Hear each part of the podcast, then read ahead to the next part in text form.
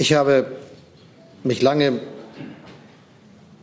mit der Frage beschäftigt, was jetzt zu tun ist, nachdem wir uns entschieden haben, einen neuen Parteivorsitzenden zu suchen.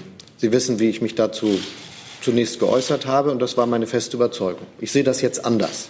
Und wie alle mitbekommen haben, ist das eine Entscheidung, die ich in einem langen, langen Prozess, auch im Gespräch mit vielen, äh, erst jetzt zuletzt getroffen habe.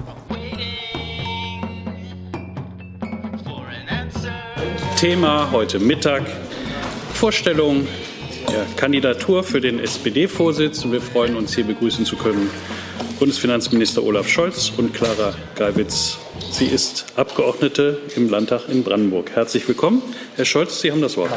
Liebe Hörer, hier sind Thilo und Tyler. Jung und naiv gibt es ja nur durch eure Unterstützung. Hier gibt es keine Werbung, höchstens für uns selbst. Aber wie ihr uns unterstützen könnt oder sogar Produzenten werdet, erfahrt ihr in der Podcast-Beschreibung. Zum Beispiel per PayPal oder Überweisung. Und jetzt geht's weiter. Ja, Olaf äh, Scholz und ich haben uns verabredet, dass ich anfange. Ich denke, ähm, Olaf Scholz kennen auch erstmal mehr als mich. Ähm, ich bin äh, mit ihm zusammen heute hier, weil wir beide als Team antreten wollen für den SPD-Parteivorstand, für den SPD-Parteivorsitz. Und ähm, das war für uns eine natürlich nicht ganz einfache Entscheidung, aber wir sind ähm, heute sehr fröhlich hierher gekommen, weil wir ähm, zusammen die SPD nach vorne und wieder stark machen wollen. Und ich habe gestern Abend überlegt, was ich heute Ihnen sage über die Weltlage, Globalisierung, äh, die Probleme von Volksparteien.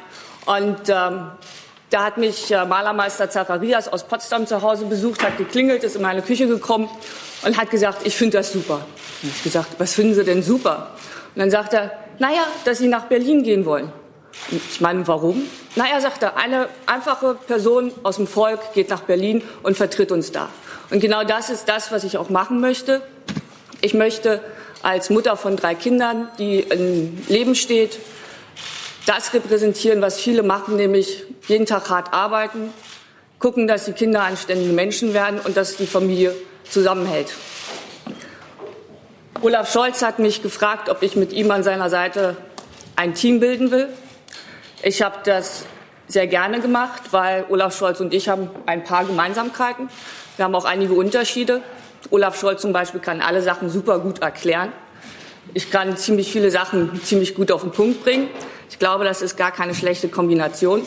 Und natürlich wird der eine oder andere denken, das ist jetzt eine Kombination, die primär die SPD in der Großen Koalition symbolisiert. Ich möchte sagen, das ist nicht richtig. Olaf Scholz regiert die SPD Brandenburg regiert auch schon sehr lange. Das heißt, wir sind beides regierungserfahrene Sozialdemokraten. Aber wir tun das in durchaus unterschiedlichen Konstellationen. In Brandenburg zum Beispiel seit zehn Jahren mit Rot-Rot. Olaf Scholz hat auch schon Rot-Grün regiert, auch schon mal alleine. Das werden wir jetzt wahrscheinlich so schnell nicht schaffen. Wir stehen für eine Sozialdemokratie, die die Probleme im Land löst. Und das kann man natürlich am besten in der Regierung. Jetzt ist es richtig, dass die Umfragen der SPD zurzeit sehr schlecht sind, obwohl wir ja in dieser großen Koalition unglaublich viele Sachen, ich muss sie ja nicht alle aufzählen, gemacht haben, die das Leben der Menschen deutlich verbessern.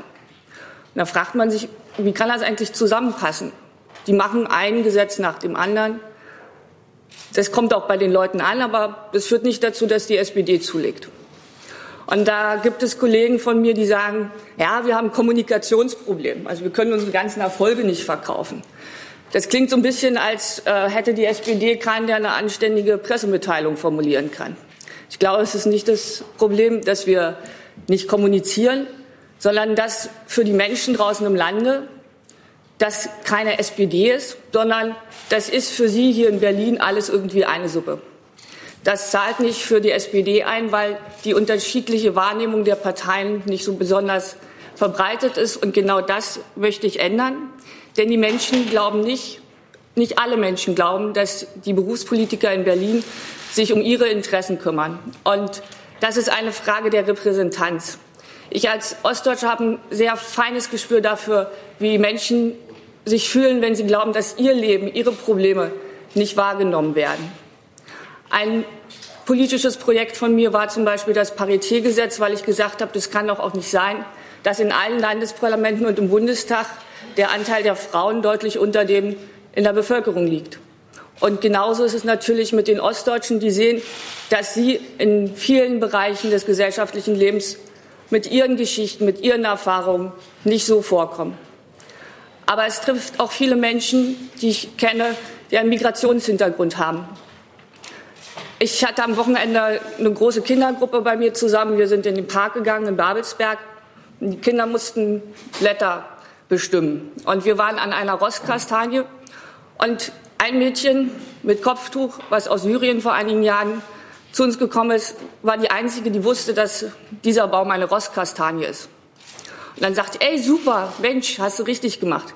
Und dann sagte sie, ja, das ist doch gut, wenn auch schlaue Ausländer da sind. Und da habe ich nicht gelacht, ich habe fast geweint. Weil wie muss denn eine Gesellschaft mit Kindern umgehen, wenn man sich mit zehn Jahren primär als Ausländer fühlt und nicht als schlaues Mädchen?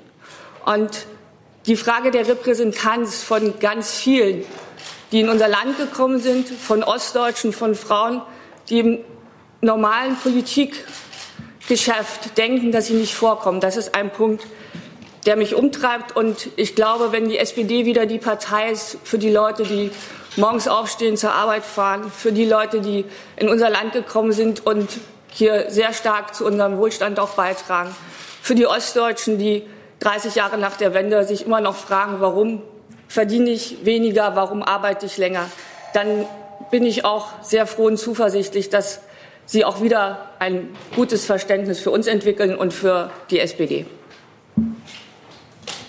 Die Sozialdemokratische Partei wird gebraucht. Das ist meine feste Überzeugung. Die Gesellschaft, in der wir leben, wäre eine andere ohne die SPD. Das sehen auch ganz viele so, die noch nie SPD gewählt haben weil sie wissen, dass eine ganz besondere Aktivität für den Zusammenhalt in unserer Gesellschaft sich mit sozialdemokratischer Politik verbindet.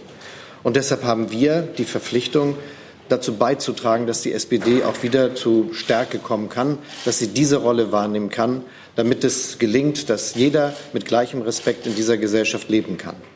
Das ist auch eine neue, sehr große Herausforderung. Und ich finde, man muss sich schon den Blick erlauben, einmal um Deutschland herum dann wird man sehen, dass in vielen europäischen Parteien, in vielen europäischen Ländern sozialdemokratische Parteien gegenwärtig zu kämpfen haben, dass sie nicht so viele Stimmen kriegen, wie das äh, schon mal vor 10, 20, 30 Jahren der Fall war.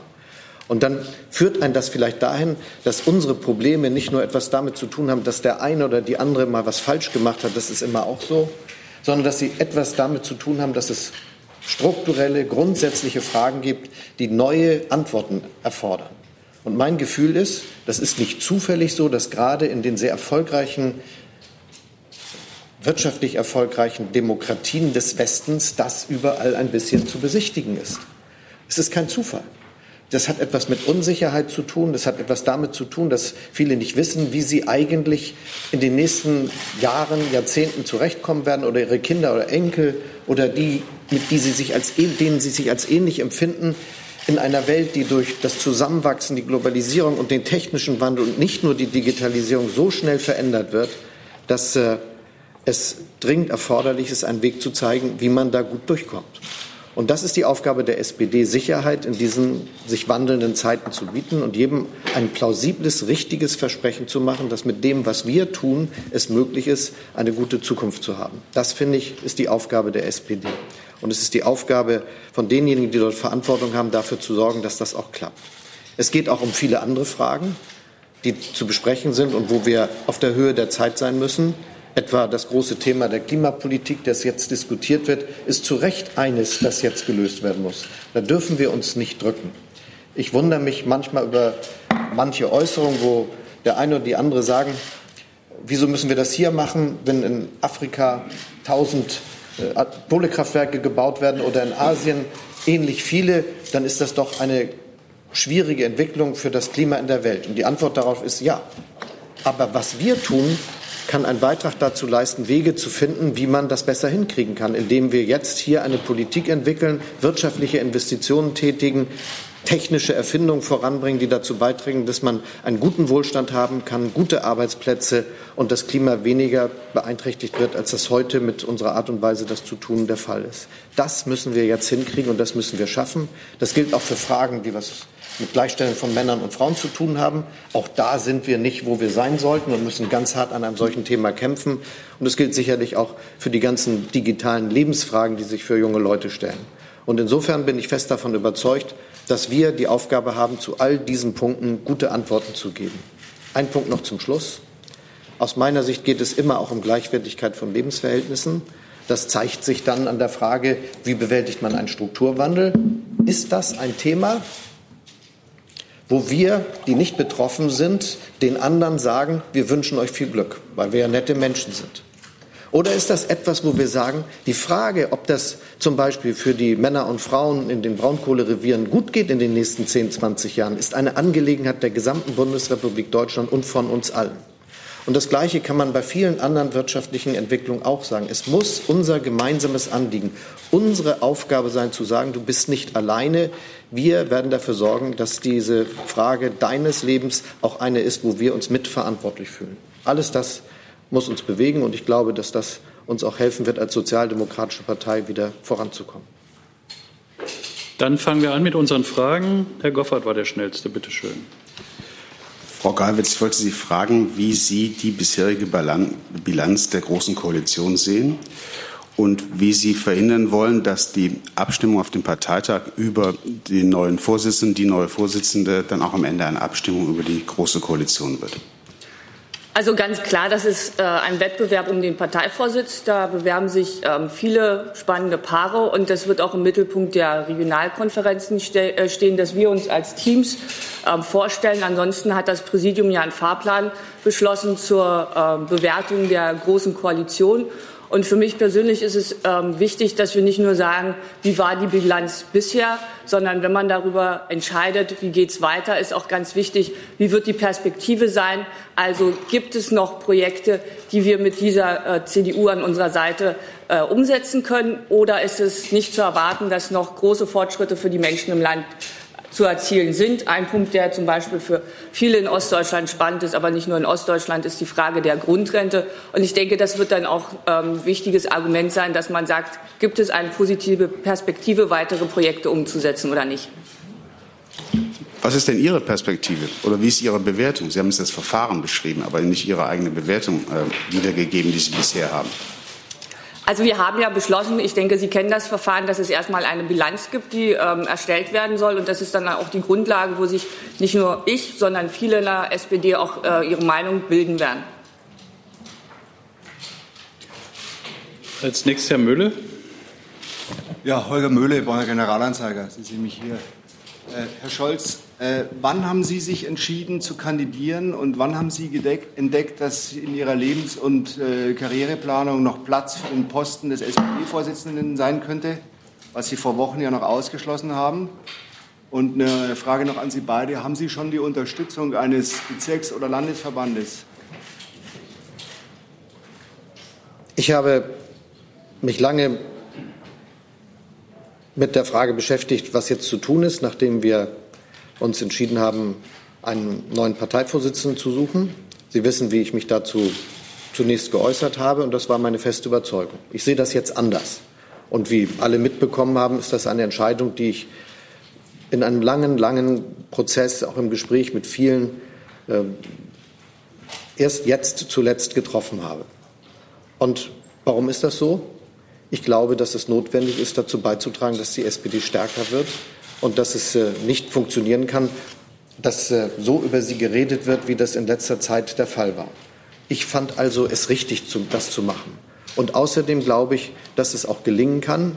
Ich bewerbe mich ja zusammen mit Clara Geiwitz für den Parteivorsitz. Ich möchte die SPD führen. Ich möchte, dass sie ihre Kraft wieder bekommen kann. Und ich glaube auch, dass wir das miteinander können. Dass das hier auch ein Mann und eine Frau zusammentun, ist im Übrigen ein wichtiger Beitrag dazu, dass es funktioniert. Denn wenn man das auf zwei Schultern packen kann, dann geht es leichter, als wenn man das alleine macht. Und wenn man vertrauensvoll zusammenarbeiten kann, obwohl man nicht komplett die gleiche Person ist, dann funktioniert das sogar doppelt gut. Also ich glaube, das ist etwas, das notwendig ist und deshalb will ich das auch machen. Die Unterstützung? Ja, wir haben die Unterstützung des Landesverbandes Hamburg. Die haben uns beide ähm, nominiert, was uns sehr freut. Äh, Ihr Brandenburger Landesverband ist auch dabei, oder? Der äh, wird eine Landesvorstandssitzung haben und da werden wir sicherlich darüber sprechen. Aber von Hamburg haben Sie sie bereits? Ja. Dann ist Herr Tiede dran. Eine Frage an Herrn Scholz. Wir wissen jetzt, wann Sie sich entschieden, äh, wann Sie sich entschieden haben, aber wann haben Sie es denn wie vor allem äh, der Parteispitze mitgeteilt? Ähm, da gibt es ja doch diverse unterschiedliche Varianten darüber, wann Sie die drei Interimschefs wie und mit welchen Worten informiert haben. Können Sie da mal aufklären, bitte? Nein, Warum nicht? Ich habe mein ganzes Leben, und ich bin ja schon etwas über 60, mich dadurch ausgezeichnet, dass ich anders als viele andere in diesem Betrieb niemals aus vertraulichen und internen Gesprächen spreche. Auch nicht wann und wie sie stattgefunden haben. Darüber hat es von mir noch nie Auskünfte gegeben. Viele von Ihnen kennen mich ja auch aus den hier in Berlin ganz beliebten Hintergrundgesprächen. Und da weiß jeder in diesem Saal, ich habe noch nie über einen anderen Sozialdemokraten auch außerhalb der Öffentlichkeit schlecht geredet. Und ich will mit all diesen Praktiken alles auszuplaudern, was man vertraulich miteinander spricht, was ich schlecht finde, die will ich nicht machen und ich will damit auch nicht anfangen und ich will auch nicht diese Art und Weise des Übereinanderredens akzeptieren. Ich halte das für unerträglich und ich beteilige mich an, an solchen Sachen nicht.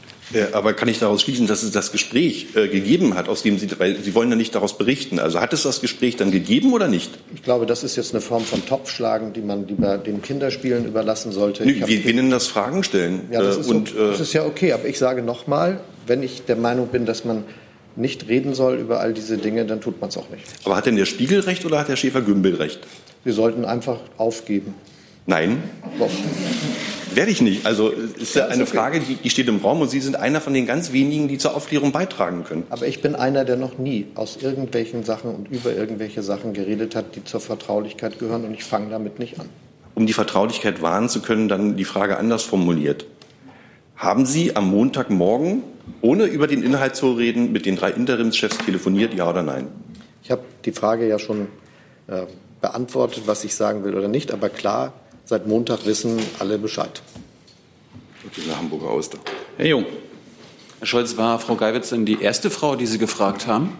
Und Frau Geiwitz, äh, eine, Form, äh, eine funktionelle Frage haben Sie gedacht, als Herr Scholz sich gemeldet hat, aha, ich soll jetzt hier die junge Frau aus dem Osten sein? Also ich bin eine junge Frau aus dem Osten und ich habe ja was zur Repräsentanz gesagt. Ähm, als Olaf mich gefragt hat, habe ich natürlich überlegt, ob ich äh, das machen möchte, ob ich und Olaf zusammenpassen.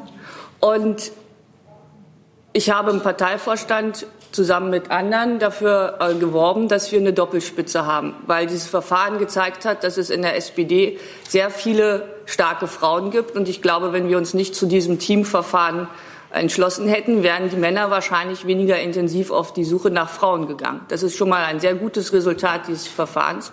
Und zweitens, ähm, wenn ich dafür mich stark mache, dass Menschen aus Ostdeutschland vertreten sind in den Gremien, in den Entscheidungsrunden, dann muss natürlich auch entsprechend eine Kandidatur aus Ostdeutschland erfolgen. Und deswegen habe ich das sehr gerne gemacht. Es bleibt immer dabei, dass ich über die Gespräche, die ich vertraulich führe, nicht rede. Das werde ich auch in Zukunft so halten. Also Aber was ich Ihnen immerhin sagen kann, wir haben uns sehr sorgfältig unterhalten. Denn es gibt ja mit dieser Kandidatur eine klare Konsequenz. Wir kandidieren ja nicht nur. Wir wollen ja auch gewählt werden. Und wenn wir gewählt worden sein sollten, dann wollen wir das gut machen. Und darüber muss man sprechen. Das haben wir natürlich getan. Darf ich noch mal eine Nachfrage stellen? Bitte. Herr Scholz, ähm, wenn Sie gewählt werden, Sie beide, wie ist denn die Aufgabenteilung? Also bei den Grünen und Linken gibt es ja auch, der eine macht das, der andere macht das. Wie soll das bei Ihnen stattfinden? Und Frau Geiwitz, Sie bemängeln die Wahrnehmung in Berlin, dass hier alles eine Suppe sei. Jetzt treten Sie mit Olaf Scholz an. Ist da die Suppe nicht schon von Anfang an versalzen? Also ich Ich muss ja feststellen, dass die SPD manchmal äh, Phasen im Leben hat, da kann sie es den Menschen nicht recht machen. Ja, wenn jetzt zwei Mitglieder des Bundeskabinettes angetreten werden, hätten wahrscheinlich die einen oder anderen Journalisten geschrieben, äh, wo bleibt die Erneuerung? Wenn ähm, Olaf Scholz mit Clara Geiwitz antritt, sagen sie ja, das ist offensichtlich äh, das dekorative Salatblatt an seiner Seite. Und wenn zwei unbekannte Menschen antreten, dann wird kommentiert, dass sich Geiler von vorne traut und dass es ja irgendwie offensichtlich nur Unbekannte im Rennen sind. Also also ich glaube, die Kombination aus einem Menschen, der in der Bundesregierung Verantwortung trägt und jemandem, der etwas freier auch einfach das Ohr in die Partei halten kann, äh, ist für die Partei und die SPD, glaube ich, gar keine schlechte. Und ähm, wenn Sie nach der Aufgabenteilung, ich darf das für uns beantworten, äh, fragen, wird es nicht so sein, dass äh, einer die Weltpolitik äh, erklärt und der andere die SPD-Unterbezirksparteitage besucht, sondern wir werden das auf Augenhöhe partnerschaftlich machen. Aber wie? Wie soll ich Ihnen jetzt erklären, wie Führung funktioniert? Wie Sie das aufteilen wollen. Also gibt es thematische äh, Schwerpunkte? Herr Scholz macht Finanzpolitik, wir machen Außenpolitik. Also man muss als äh, Spitzenpolitiker in der Lage sein, zu allen Themen des Lebens etwas äh, beitragen zu können und sich anzusprechen. Aber ich glaube, ich werde jetzt Olaf Scholz nicht äh, erklären, wie das mit der Steuerpolitik noch besser geht als er. Da ist er nämlich wirklich sehr belesen. Ähm, also ich denke, wir werden eine erstmal darum werben, die Stimmen der SPD-Parteimitglieder zu bekommen. Darum geht es nämlich.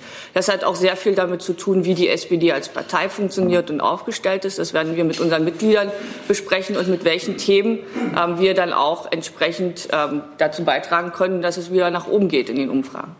Frau Müller. Ich hätte eine Frage an beide. Ähm, zum Thema Fortsetzung der Großen Koalition. Ähm, Frau Geibitz, Sie haben eben gesagt, da steht ja dann noch die Bilanz an. Die Bilanz steht aber erst Mitte Oktober an. Da sind Sie mit Ihren Regionalkonferenzen durch. Ich könnte mir vorstellen, dass mindestens bei einer dieser 23 Veranstaltungen Sie auch mal gefragt werden, bevor diese Bilanz der Regierung gezogen wurde, ob Sie denn glauben, äh, dass man diese Große Koalition in Berlin fortführen wird. Was antworten Sie dann? Weil mein Eindruck wäre auch, dass die Antwort, die Sie gerade gegeben haben, dann vielleicht nicht ausreicht.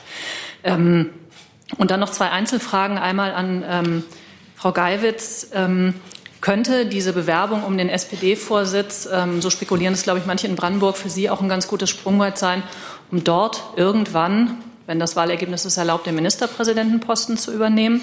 Und an Herrn Scholz noch die zweite Frage, ähm, nochmal zurückzukommen auf diese Telefongeschichte oder nicht Telefongeschichte. Ähm, ich finde das sehr schade, dass Sie dazu nichts sagen, weil es steht der Vorwurf der Lügenpresse im Raum, dass der Spiegel hier eine Geschichte erfunden hat und der komplette Rest äh, der Hauptstadtjournalistik überhaupt nicht nachgefragt hat, ob die stimmt, sondern die nur abgeschrieben hat.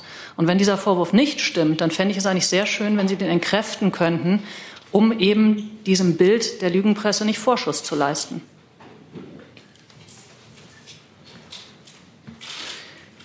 Dietmar Woidke ist äh, der Ministerpräsident äh, Brandenburgs, ist der bekannteste und polit beliebteste Politiker im Land Brandenburg und unser Spitzenkandidat. Und ich unterstütze ihn sehr stark bei seinem Wahlkampf und äh, werde alles dafür tun, dass äh, Dietmar Woidke auch nach dem 1. September der Ministerpräsident Brandenburgs ist und bleibt. Und ansonsten hatte ich vorhin gesagt, wir sind beides Sozialdemokraten, die sich nicht davor scheuen, Verantwortung zu übernehmen und die gerne gestalten. Und das kann man nur in der Regierung. Es gibt unterschiedliche Regierungskonstellationen. Wir werben dafür, dass die SPD stärker wird, weil das die einzige Möglichkeit ist, dass wir eine Option jenseits der großen Koalition auf Bundesebene eines Tages wieder haben werden. Da liegt noch jede Menge Arbeit vor uns. Und mir ist es ganz wichtig, dass wir die Bewerbung um den Parteivorsitz unter die Überschrift stellen, wie bringen wir die SPD wieder auf Vordermann und welches Team ist in der Lage, die ähm, Partei zu leiten und es nicht gerade nicht zu einer Abstimmung machen über die Frage, gehen wir jetzt raus aus der GroKo oder bleiben wir drin. Dazu gibt es ein anderes Verfahren, das alle auch dann entsprechend mitnimmt. Ich würde gerne noch mal darauf hinweisen, dass ja gerade vom Parteivorstand veröffentlicht worden ist, das Ergebnis einer Befragung der Mitglieder, was sie denn am meisten interessiert.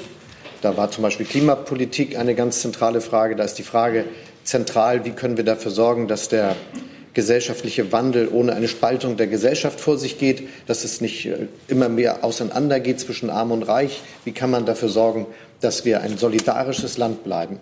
Und viele andere Fragen. Und deshalb spricht manches dafür, dass auf den Regionalkonferenzen, überall da, wo wir jetzt diskutieren, die Frage GroKo zwar eine Rolle spielt, aber nicht im Mittelpunkt steht. Denn jeder weiß, mit der Vorsitzendenwahl wird darüber nicht entschieden. Das machen wir in einem ganz anderen eigenständigen Verfahren. Und es geht aus meiner Sicht auch um die SPD, darum, wie wir diese Partei, die eine so lange Tradition hat und solche Bedeutung für Deutschland hat, auch in den nächsten Jahrzehnten als starke Partei in diesem Land verankern können. Und das ist etwas, wo man jetzt wirklich mit aller Kraft draufsetzen muss. Und darum geht es. Und ansonsten habe ich ähm, dem, was ich vorhin gesagt habe, nichts hinzuzufügen. Herr Weise. Herr Scholz, Ihnen wird äh, der Satz auch zugeschrieben, äh, Sie seien bereit zu kandidieren, wenn ihr wollt.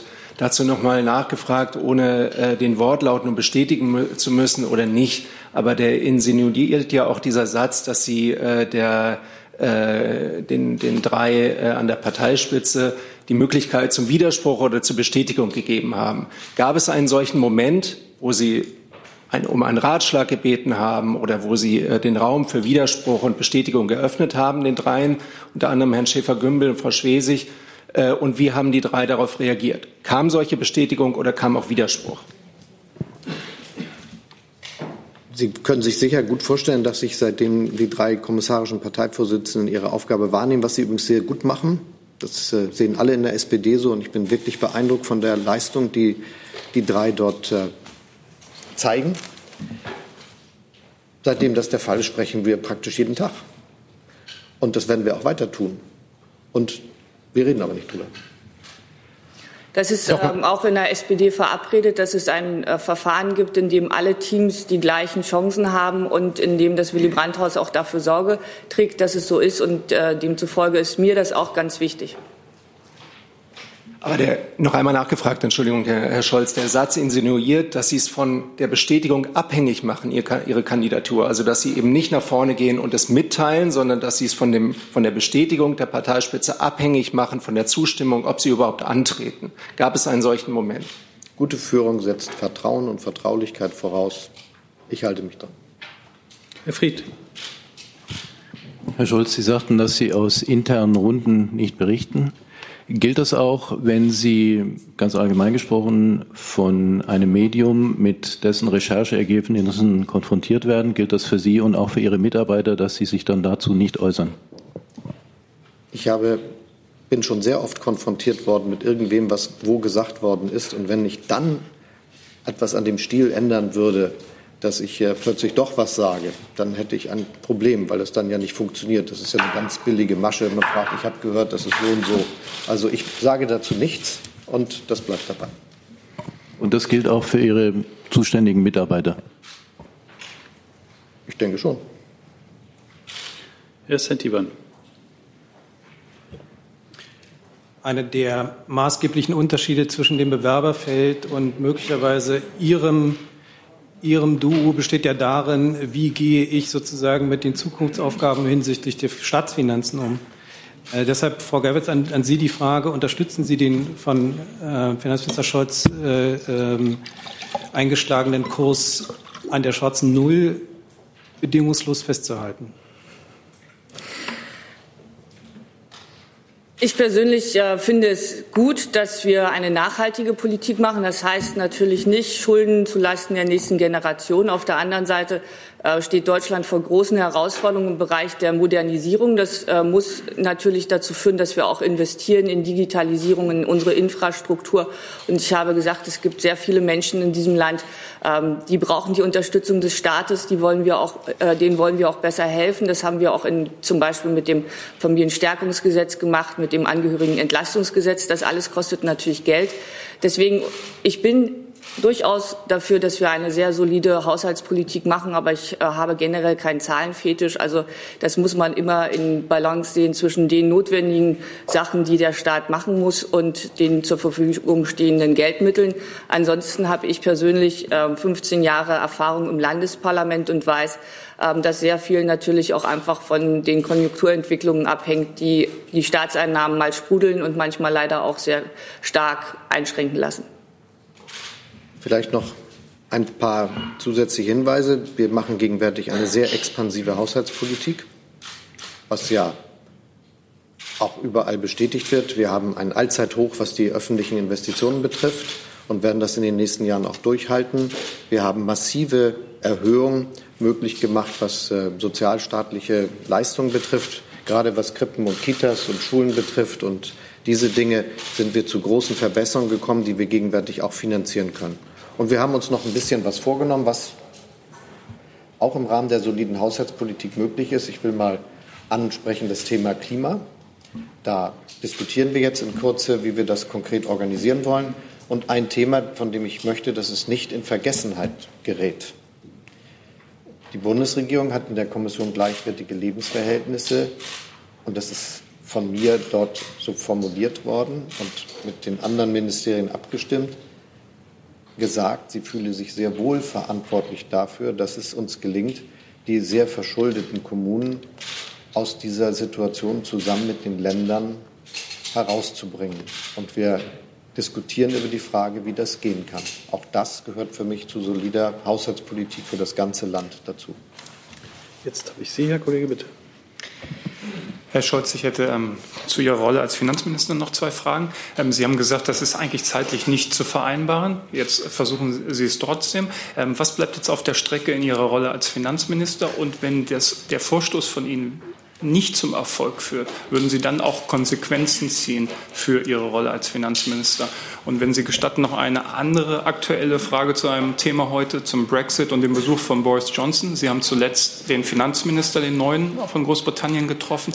Ist die Bundesregierung bereit, dem neuen Premierminister in London zumindest einen minimalen Schritt oder einen kleinen Schritt entgegenzukommen, um den No-Deal-Brexit zu verhindern? Zunächst mal was den Brexit betrifft, da handelt die Europäische Union und sie handelt einig. Wir haben einen Vertrag vorbereitet und niemand sollte erwarten, dass jetzt an den Regelungen, die dort getroffen worden sind, etwas geändert werden kann. Das, glaube ich, wird auch Stück für Stück in den Gesprächen nicht nur mit der deutschen Bundesregierung, sondern auch mit anderen Regierungen in Europa klar werden. Die Lage hat sich durch den Regierungswechsel in Großbritannien nicht verändert. Was wir natürlich uns wünschen, ist, dass es nicht zu einem Austritt ohne Vertrag kommt. Aber das äh, ist sehr wenig in den Händen der Europäischen Union. Das hat ganz viel mit den Entscheidungen des britischen Parlaments zu tun. Ich werde meine Arbeit als Bundesminister der Finanzen mit aller Kraft machen. Und ich werde das deshalb besonders gut können, weil wir das hier zu zweit als Vorsitz anstreben. Und es muss eben in Situationen, in denen alle Herausforderungen, in denen die SPD so herausgefordert ist, darum gehen, dass man alles einsetzt, was einem zur Verfügung steht. Ich bin seit meinem 17. Lebensjahr Sozialdemokrat. Das ist eine Angelegenheit, die ich sehr persönlich nehme, ob es der SPD gut oder schlecht geht. Und äh, ich werde alle meine Kraft dafür einsetzen, dass es der SPD besser geht, als das heute der Fall ist. Diese Partei hat das verdient. Was ich mir wünsche, ist eine mutige SPD. Und das heißt man natürlich, dass man dann auch selber mutig sein muss. Frau Gabelin. Ja, ich äh, wollte erst mal, die eine Frage ist ja unbeantwortet geblieben. Falls Sie nicht gewinnen, bleiben Sie dann Bundesfinanzminister? Also das hat ja der Kollege gefragt, da hätte ich gerne noch eine Antwort. Und dann noch eine andere Frage. Frau Geiwitz, Sie haben ja gesagt, Sie sitzen auch da, weil Sie ein besonders feines Gespür haben dass die Interessen von Frauen, aber auch Ostdeutschen oft nicht so richtig wahrgenommen werden. Meine Frage jetzt an Sie, eigentlich auch an Sie beide, wie wollen Sie das ändern? Und äh, würden Sie in dem Zusammenhang, so wie bei den Frauen, wo es ja Frauenquoten gibt, auch eine Ostquote für öffentliche Einrichtungen, Universitäten und so weiter äh, vorantreiben, um die Mitsprache des Ostens zu sichern? Ja. Also Repräsentanz geht natürlich nur, wenn die Menschen, die ähm, Verantwortung tragen, auch ähm, das widerspiegeln, was in der Bevölkerung da ist. Das heißt, ähm, in dem Fall von Frauen habe ich mich sehr stark dafür gemacht, dass es ein Paritätgesetz gibt. Und ich freue mich auch, dass es entsprechende Debatten auf Bundesebene gibt. Das äh, ist auch in anderen Ländern so, dass es das gibt. Und es zeigt auch, dass es geeignetes Mittel ist, ähm, die Vertretung von Frauen zu erhöhen. Bei ähm, Ostdeutschen und einer Quote bin ich ehrlich gesagt skeptisch, weil ähm, ich sag mal, ich bin jetzt Jahrgang 1976, also bin ich jetzt ein 13 Jahre Ossi. Ähm, was ist mit Menschen, die danach geboren sind? Oder ähm, ist Angela Merkel äh, mit ihrem Geburtsort in Hamburg eigentlich ein Wessi oder ein Ossi? Also ich glaube, ähm, es gibt bei der Frage, wer ist ein Mann und wer ist eine Frau, doch relativ einfach und klare Antworten. Währenddessen bei Ostdeutschen ist das schon wieder ein bisschen komplizierter. Ich glaube, es geht sehr viel ähm, stärker um die Frage, ähm, fühle ich mich ähm, mit den Gesprächen, die in der Politik, den Entscheidungen, die in der Politik gefällt werden, fühle ich mich dabei repräsentiert. Und da gibt es viele Geschichten in unserem Land, die nicht erzählt werden. Dazu gehören nicht nur die Ostdeutschen mit ihren Lebenserfahrungen, sondern auch viele Menschen, ähm, deren Familien nach Deutschland gekommen sind oder die selber nach Deutschland gekommen sind und hier bei uns leben, fühlen sich mit ihrer Lebenswirklichkeit nicht hinreichend repräsentiert. Und das ist zum Beispiel ein Punkt, wo wir auch versuchen werden, dass ähm, wir innerhalb der SPD-Strukturen auch sehen, ähm, dass es nicht nur sozusagen der Klassiker ist, also ein äh, Mensch mit Hochschulabschluss, ähm, der dann sich politisch einbringt, sondern dass wir die Strukturen der SPD auch so aufstellen, dass viele Menschen, die tagsüber arbeiten und deswegen um 19 Uhr nicht bei einer Sitzung sein können, ähm, dass die ein Angebot äh, bekommen, mitzumachen, weil ich glaube, dass man nicht für jemanden, für eine bestimmte Gruppe Politik machen sollte, sondern man sollte emanzipatorisch sein und den unterschiedlichen Gruppen in unserer Gesellschaft die Möglichkeit der Teilhabe eröffnen. Und das wollen wir in der SPD ganz stark machen. Ich kandidiere hier ohne Netz.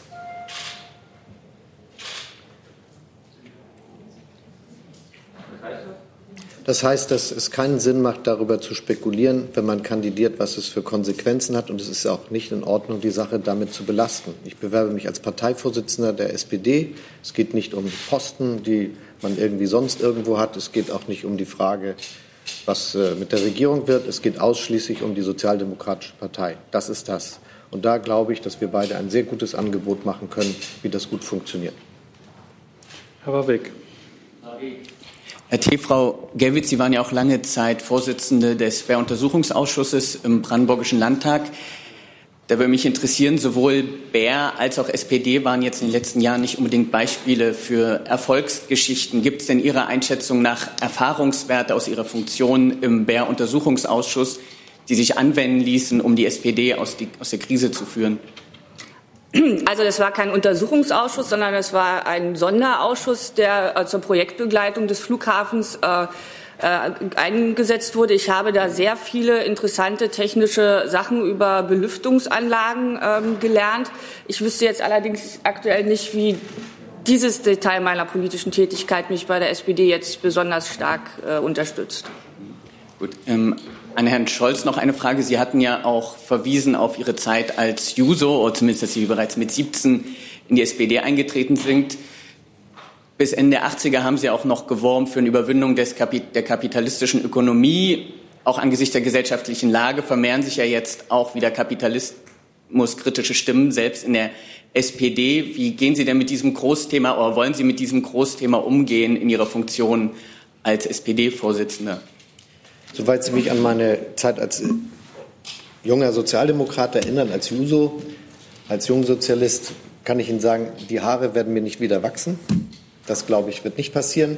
Aber unabhängig von dieser Frage, wir haben eine große, große Herausforderung für die Zukunft, die dazu führt, dass viele Menschen, obwohl es uns gerade gut geht, obwohl wir ein Hoch, eine, ein, ein 45 Millionen Erwerbstätige haben, obwohl wir über 30 Millionen sozialversicherungspflichtig beschäftigte Arbeitnehmer haben, was Zahlen sind, die wir noch nie in Deutschland hatten, trotzdem unsicher sind, wie das wohl sein wird.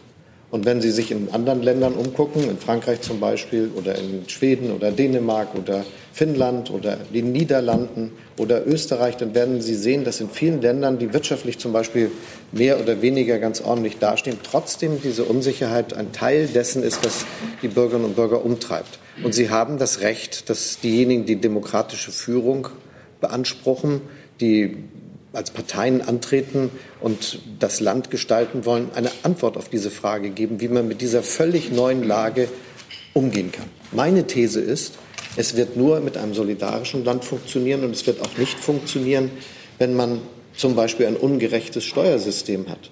Deshalb bin ich sehr froh, zum Beispiel die Entscheidung, die wir heute zum Solidaritätszuschuss zum Soli getroffen haben, weil das aus meiner Sicht ein Zeichen dafür ist, dass diejenigen, die sehr viel Geld verdienen, weiterhin äh, ihren Beitrag leisten, das Gemeinwesen zu finanzieren. Es ist jetzt nicht die Zeit für eine Steuersenkung für Leute, die fünf Millionen Euro im Jahr verdienen. Ich glaube, da verstehen einige was falsch. Und wenn viele Kritik äußern daran, dass es nicht gerecht zugeht im Land, dann sehen Sie natürlich die auseinanderlaufenden Gehälter und Einkommen und Vermögen.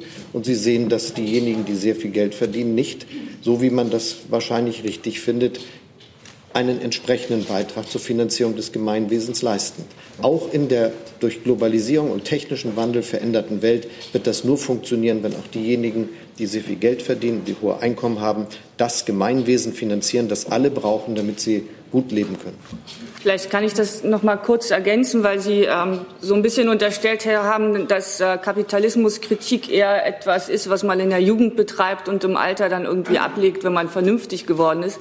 Ähm, also von Herrn Scholz zumindest. Die, die Idee ähm, zur Gründung der Sozialdemokratie war ja, dass es ähm, Auswüchse des Kapitalismus gibt, die gezähmt werden müssen. Das war der Gründungsimpuls der Sozialdemokratie und deswegen ist es natürlich unser Wesenszweck, äh, den Kapitalismus ähm, äh, zu steuern und zu regulieren. Herr Scholz hat das jetzt gerade ausgeführt, an welchen Beispielen. Ähm, ansonsten bräuchte man ja keine sozialdemokratische Partei. Äh, noch eine kurze Nachfrage dazu. Also ich will jetzt nicht irgendwie mich in historischen Debatten verlieren, aber wollen Sie wirklich sagen, dass die SPD gegründet wurde zur Zähmung des Kapitalismus und nicht zur Überwindung desselbigen? Also August Bebel hätte da, glaube ich, eine andere Haltung zu. Also da wäre es die Begrifflichkeit Zähmung, können Sie das noch mal kurz näher definieren? Also ich weiß nicht, ob das so Frucht bringt, ist jetzt einen Reformismusstreit hier zu machen. Wir können das gerne vielleicht mal vertiefen, aber vielleicht nicht an der Stelle. Kollege, bitte. Nee, nee, nee, nee, hier vorne. Äh, Frau Geiwitz, ich hätte äh, eine Frage, nachdem der Herr Scholz Sie gestern über einen grünen Klee gelobt hat als starke Frau mit klarem Kopf. Wie würden Sie denn den Herrn Scholz bezeichnen und gibt es da auch Schwächen von ihm? Und sind Sie beide jetzt so quasi das neue Favoritenduo?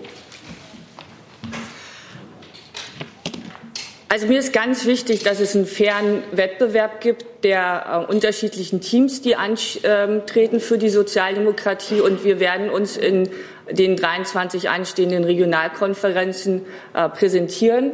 Wir beide und natürlich auch die anderen. Und dann werden wir für uns werben. Und äh, bei mir ist es so immer, wenn ich für etwas kandidiere, möchte ich natürlich auch gewinnen. Das ist auch in diesem Fall so, ähm, Herr Scholz und ich sind zwei äußerst unterschiedliche Personen mit extrem unterschiedlichen Biografien. Ich will jetzt nicht sagen, dass er ganz leicht älter ist als ich, aber er ist offensichtlich ein Mann und ich nicht. Und äh, er kommt aus Hamburg und ich aus äh, Potsdam. Deswegen sind wir natürlich in gewisser Art und Weise sehr unterschiedlich. Uns ähm, eint vielleicht ein Hang zu Ironie, das kann man, glaube ich, sagen. Und ähm, wir lesen, glaube ich, auch beide gerne Bücher. Aber in eine Favoritenrolle werden Sie schon ein bisschen hineingedrängt. Wenn man in einen Wettbewerb geht, dann sollte man das mit großer Demut vor denjenigen tun, die am Ende entscheiden. Das sind die Mitglieder der SPD. Um die geht es jetzt. Das ist gut so. Herr Grimm. Frau Geiwitz, ich hätte noch mal an Sie eine Frage, ob Sie vielleicht noch mal ein bisschen beschreiben können, wie es ist, wenn einen jemand fragt, möchtest du mit mir gemeinsam um den SPD-Vorsitz streiten? Also kriegt man da eine SMS, willst du mitmachen? Oder haben Sie vielleicht sogar Olaf Scholz gefragt? Und dann geht man zum Italiener in Potsdam, blickt aufs Wasser und bespricht das mal so. Vielleicht könnten Sie das mal noch ein bisschen mit Farbe füllen. Und dann noch eine Frage an Herrn Scholz in seiner Rolle als Finanzminister. Der bayerische Ministerpräsident Söder hat einen Vorstoß gewagt heute und gefordert, dass ähm, Negativzinsen auf Sparguthaben bis 100.000 Euro verboten werden sollten. Wie ist da Ihre Position dazu? Kann man das verbieten? Sollte man das verbieten? Das würde mich auch interessieren. Ja, ich, ähm, Sie können sich ja vorstellen, dass in den letzten Wochen ganz viele Sozialdemokraten mit ganz vielen Sozialdemokratinnen ähm, telefoniert und gesimst haben. Und äh, Sie selber haben ja wahrscheinlich auch alle möglichen Überlegungen angestellt, wer da mit wem könnte. Ähm, da gab es sehr viele Gespräche. Und ähm, ich halte es da so ein bisschen wie äh, Olaf Scholz, ähm, mit wem ich welche SMS austausche und mit wem ich beim Italiener was esse. Das behalte ich dann für mich. Ich habe den Vorschlag mal zur Kenntnis genommen und habe äh, mein Ministerium gebeten, mal die Frage zu beantworten, ob es also nicht die Frage zu beantworten, ob das überhaupt ernst gemeint ist, aber jedenfalls mal was dazu aufzuschreiben. Auch die Frage, ob das verfassungskonform wäre. Herr Jessen. Hier hinten. Herr Scholz, äh, Sie haben auf die Sozialdemokraten in Europa verwiesen. Schwierige Lage. Dort, wo in Europa Sozialdemokraten noch halbwegs erfolgreich sind, sind es eher die Linken. In Portugal, in Großbritannien. Was lernen Sie daraus für Ihre sozialdemokratische Zielsetzung, wenn Sie Vorsitzender werden? Ähm, und Frau Geiwitz, wenn ich mich nicht irre, haben Sie vor einem Jahr noch äh, sozusagen die SPD dafür gelobt, dass sie sowohl an Hartz IV festhält äh, als auch an der Agenda 2010 festhalten solle. Ähm, ist das sozusagen eine Strategie zur Überwindung des äh, Kapitalismus? Und sind Sie immer noch dieser Meinung? Vielleicht fange ich mal mit Portugal an. Ein toller Ministerpräsident, eine großartige Partei, die haben das wirklich gut gemacht. Und sie tragen auch durch eine sehr kluge, sehr besonnene Wirtschaftspolitik dazu bei, dass die Zahl der Arbeitsplätze dort größer wird, dass sie ein ordentliches wirtschaftliches Wachstum haben und kriegen das auch hin, den ja sehr herausgeforderten Haushalt zu bewältigen. Ich finde, dass wir uns sehr klar machen müssen, dass das etwas ganz Besonderes ist, wenn zum Beispiel in Schweden eine sozialdemokratische Partei mit knapp über 20 Prozent die Wahlen gewinnt und den Ministerpräsidenten stellt. Wenn in Finnland das auch passiert ist mit, ich glaube, 17 Prozent, wenn das äh, in Dänemark mit knapp über 20 Prozent geschehen ist. Das heißt, da ist wohl was los was jenseits von dem, was wir richtig oder falsch machen, stattfindet. Und meine These dazu ist, es kommt darauf an, ob wir die wirklich neuen Herausforderungen unserer Zeit beantworten. Die habe ich alle schon genannt. Das geht um das Auseinanderdriften innerhalb der Gesellschaft. Es geht um die Frage, ob diese beschleunigende Welt eine ist, in der man noch sicher sein kann. Und das müssen wir ermöglichen. Und jeder muss sagen, das, was da vorgeschlagen wird, was wir tun, das hilft auch. Ich habe mich zum Beispiel sehr bewusst ausgesprochen für einen höheren Mindestlohn. Das ist eine Debatte, die ich mit Ihnen auch, glaube ich, in dieser Bundespressekonferenz schon geführt habe, weil ich glaube, dass das ein kleiner Baustein ist für eine große Lösung, die sicherstellt, ich komme immer weiter mit zurecht. Ich bin fest davon überzeugt, dass man in jeder Phase seines Lebens die Möglichkeit haben muss, nochmal beruflich neu zu starten und dass das nichts ist, wo man irgendjemand fragen muss, ob er das wohl möglicherweise mit unterstützen würde, sondern dass es da um Rechtsansprüche geht, die Bürgerinnen und Bürger dieses Landes haben. Und natürlich geht es darum, dass wir sicherstellen, dass Deutschland Hochtechnologieland, dass wir investieren in Forschung und Entwicklung, dass man wirklich glauben kann, dass es hier Arbeitsplätze gibt in der ganzen Bandbreite für diejenigen, die Handwerker sind, genauso wie für diejenigen, die Ingenieurinnen sein wollen. Und das, glaube ich, ist die Herausforderung, die wir zu bewältigen haben. So. Herr Kollege, jetzt bitte. Ja. ja? Ach so, Entschuldigung. Klar. Ja, also ich fühle mich von Ihnen nicht richtig zitiert. Man muss die Agenda 2010 ähm, auch in ihrer Zeit sehen, als sie umgesetzt wurde, in einer Phase, wo ähm, Deutschland Entschuldigung, in einer ökonomischen Krise war und wir äh, Massenarbeitslosigkeit also hatten, sehr starkem Umfang. Und ähm, man versuchte politisch darauf eine Antwort zu treffen. Das ist komplett nicht mehr die Situation des Jahres 2019. Wir haben im Januar, war es, glaube ich, im Parteivorstand ein entsprechendes äh, Papier veröffentlicht, wo ich auch daran mitgewirkt habe, wie wir Vorschläge machen, den Sozialstaat weiterzuentwickeln, weil die damaligen Reformen zwar auch positive ähm, Auswirkungen hatten, aber es einige Punkte gibt, die dringenden Reformbedarf mit sich bringen. Ein Thema, was mir da ganz wichtig ist, ist zum Beispiel die Frage der Kindergrundsicherung, weil Kinder eigentlich in diesem Hartz-IV-System nichts zu tun haben.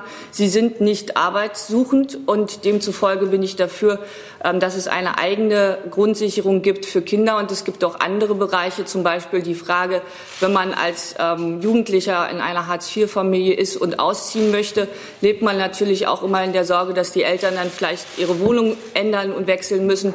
Das ist für viele äh, eine große Belastung, da muss etwas geändert werden. Oder die Frage des Zuverdienstes, wenn ähm, Jugendliche Zeitungen austragen und Geld verdienen, dann ist das für sie natürlich sehr gut. Aber wenn sie in einer Hartz-IV-Familie sind und auf ihr Einkommen das angerechnet wird, dann ist das, glaube ich, auch unter dem Aspekt ähm, des Anreizes, äh, Erwerbstätigkeit zu machen und sich Geld dazu zu verdienen, das falsche Signal. Also es gibt sehr viel äh, Reformbedarf. Deswegen kann ich, ähm, weiß ich nicht, äh, wo Sie sozusagen diese Äußerung von mir aufgepickt haben wollen. Nachfrage? In der Lausitzer Rundschau. Also ich könnte jetzt mit Ihnen wecken, dass ich das sicherlich eher historisch eingeordnet habe und gesagt habe, dass es sich um äh, zur damaligen Zeit einen Beitrag hatte, äh, geleistet hat zur Überwindung einer ökonomisch schwierigen Situation. Dann machen wir jetzt da weiter. Ja, ich arbeite für Radio France. Herr Scholz, eine Frage äh, zur äh, möglichen wirtschaftlichen Rezession die, äh, dem trüben Klima in der Industriesektor. Äh, wie können wir sicherstellen, dass Unternehmer, dass Unternehmen und äh, Investoren ihre Moral wieder äh, erlangen? Eine zweite Frage, was sagen Sie um beispielsweise die Mitarbeiter äh, im Automobilsektor zu beruhigen? Wir wissen, wo unsere gegenwärtigen ökonomischen Herausforderungen herkommen, insbesondere aus dem Handelsstreit zwischen den USA und China. Der geht nun schon sehr, sehr lange. Und das ist nicht nur ein Problem wegen der Zölle, die real verhängt worden sind und der Preisfolgen, die das hat. Das ist vor allem ein Problem, weil viele, viele unternehmerische Entscheidungen überall auf der Welt aufgeschoben werden. Und unsere exportorientierten europäischen Volkswirtschaften, die besonders exportorientierte deutsche Volkswirtschaft, haben natürlich mit der Herausforderung zu kämpfen, dass äh, das jetzt überall in der Welt stattfindet. Wenn jetzt drei Monate, sechs Monate ein solcher Konflikt anhält, dann hat das noch keine Auswirkungen, aber nach solcher Zeit hat es welche. Die gute Botschaft daran ist, in dem Augenblick, in dem dieser Konflikt beigelegt ist, dürfte das positive Wachstumssignale aus der ganzen Welt für unsere europäische Volkswirtschaft mit sich bringen. Und das müssen wir machen. Durch die von mir schon vorhin beschriebene eher expansive Haushaltspolitik, die wir machen, ist es natürlich so, dass tatsächlich viele Belebungen der Binnennachfrage stattgefunden haben und auch noch weitere kommen. Eine ist heute auf den Weg gebracht worden. Wir werden den Soli für über 90 Prozent derjenigen, die ihn zahlen, abschaffen. Und äh, das ist natürlich auch ein Konjunkturimpuls. Hey Leute, Jung und Naiv gibt es ja nur durch eure Unterstützung. Ihr könnt uns per PayPal unterstützen oder per Banküberweisung, wie ihr wollt. Ab 20 Euro werdet ihr Produzenten im Abspann einer jeden Folge und einer jeden Regierungspressekonferenz. Danke vorab. Frau Büsse. Ist dann am Ende nicht gelungen und hätten Sie es sogar gewollt, den Soli komplett abzuschaffen? Und die zweite Frage, wir haben ja jetzt auch ähm, schon mehrmals darüber gesprochen, welche Herausforderungen vor der Bundesregierung stehen, die auch Geld kosten. Wie will man die Finanzierungslücke schließen, die durch den Wegfall des Solis entstehen wird? Das, was wir heute im Kabinett beschlossen haben, den Soli für 90 Prozent abzuschaffen, nochmal 6,5 Prozent zu entlasten, von den insgesamt 100 Prozent, die ihn bisher gezahlt haben, ist im Haushalt eingepreist. Wir haben eine Finanzplanung auf den Weg gebracht, bei der wir die Beschlüsse der Koalition schon berücksichtigt hatten. Und dass wir diese Einnahme 2021 nicht mehr haben werden, ist Gegenstand meiner Finanzplanung. Also da müssen wir uns jetzt nicht neu und zusätzlich anstrengen. Das haben wir schon gemacht. Was die Frage betrifft, wie es weitergeht, wir haben noch Aufwendungen, auch Aufwendungen, die mit der deutschen Einheit zusammenhängen. Und zwar nicht nur, wenn man rückwärts das Saldo rechnet, sondern auch, weil in Zukunft noch Dinge zu tun sind. Manches werden wir jetzt diskutieren unter gleichwertigen Lebensverhältnissen. Und es bleibt eine Herausforderung, wenn zum Beispiel die ostdeutschen Länder alle wirtschaftlich nicht die gleichen Leistung beim Bruttosozialprodukt pro Einwohner zum Beispiel haben, als wie das im Westen der Fall ist. Das wirkt sich ja aus. Das merkt jeder bei seinen Löhnen, das merken die Unternehmen bei ihren Verdienstmöglichkeiten. Und das ist etwas, wo wir eine gemeinsame Verantwortung haben und die muss auch weiter finanziert werden. Das halte ich für richtig. Irgendwann wird das nicht mehr der Fall sein, aber da ist der Vorschlag der SPD ziemlich klar. Wir wollen, dass die sehr hohen Spitzeneinkommen auch weiterhin diesen Finanzbeitrag leisten und wir werden uns dafür einsetzen, dass das dann über die Einkommensteuer passiert. Sind jetzt noch neun weitere Kolleginnen und Kollegen auf der Liste. Leider kommen wir da nicht mehr zu. Äh, wir müssen hier abbrechen, weil wir noch eine kleine Umbaupause brauchen für die Regierungspressekonferenz unseren Gästen für heute. Vielen Dank. So.